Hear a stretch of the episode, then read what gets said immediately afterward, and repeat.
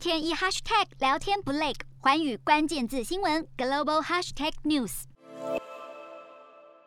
斯和乌克兰的边界局势升温，美国情报单位指出，俄罗斯已经部署了十七万名军人，很可能会发动多条的战线，同时进攻乌克兰。而为了防止战火的点燃，欧盟十六号决定延后批准俄罗斯与德国之间名为北溪二号的天然气管线，希望能以此来牵制俄罗斯发动进攻的意图。由于北溪二号的运作会让乌克兰现有的天然气运输收入大幅降低，因此被视为是俄罗斯针对乌克兰的一项危险政治武器。俄罗斯也表态，他们的底线是乌克兰不能加入西方阵营的北约组织。而牵动着欧俄局面的北溪二号项目发展，如今再度被国际间高度关注。四大公投，人民做主，民意风暴来袭，政府如何接招？锁定十二月十八日晚间十点，有凭有据看台湾特别节目《决战四大公投议题》，独家剖析，就在。环宇新闻 YouTube 频道直播。